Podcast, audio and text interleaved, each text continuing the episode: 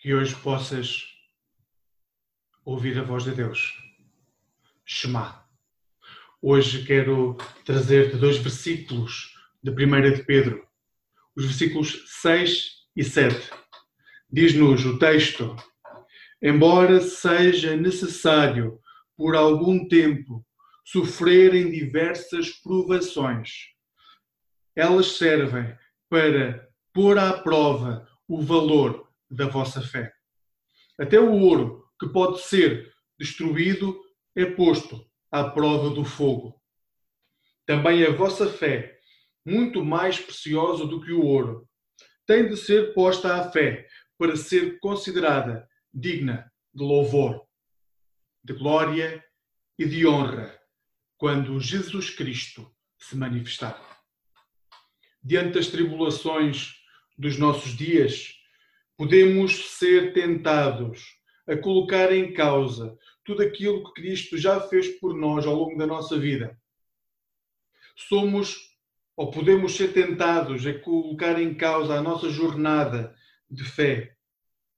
Quando a morte ou o medo que podemos ter dela se coloca diante de nós, como está a acontecer nos dias de hoje a milhões de pessoas sobre a face da terra os cristãos podem ser tentados a aceitar aquilo que Jesus Cristo negou quando Satanás lhe pediu, ordenou, o tentou para que Jesus transformasse as pedras em pão.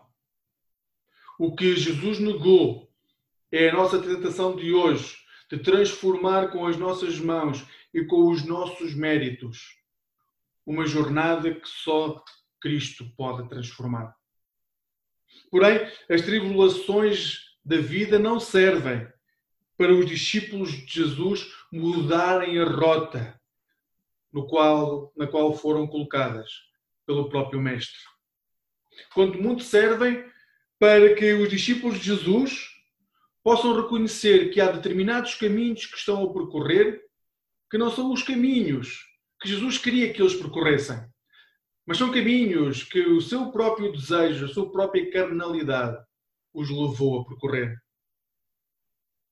As tribulações na vida não servem para os discípulos de Jesus mudarem a rota. As tribulações da vida servem para os discípulos de Jesus afirmarem a sua fé. Servem para os discípulos de Jesus darem testemunho daquilo em quem creem servem para os discípulos de Jesus apontar para Jesus.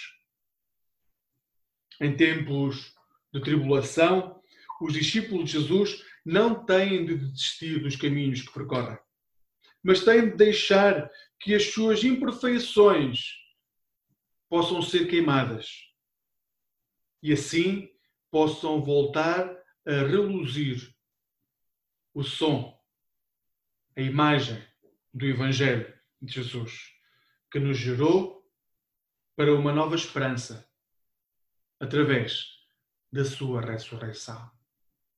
Que este seja o meu caminho e o teu caminho.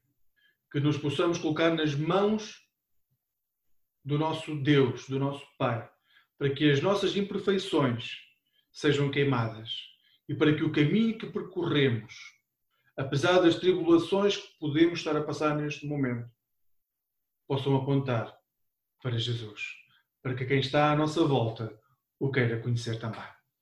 A Deus seja dada a honra e glória, agora para sempre. Amém.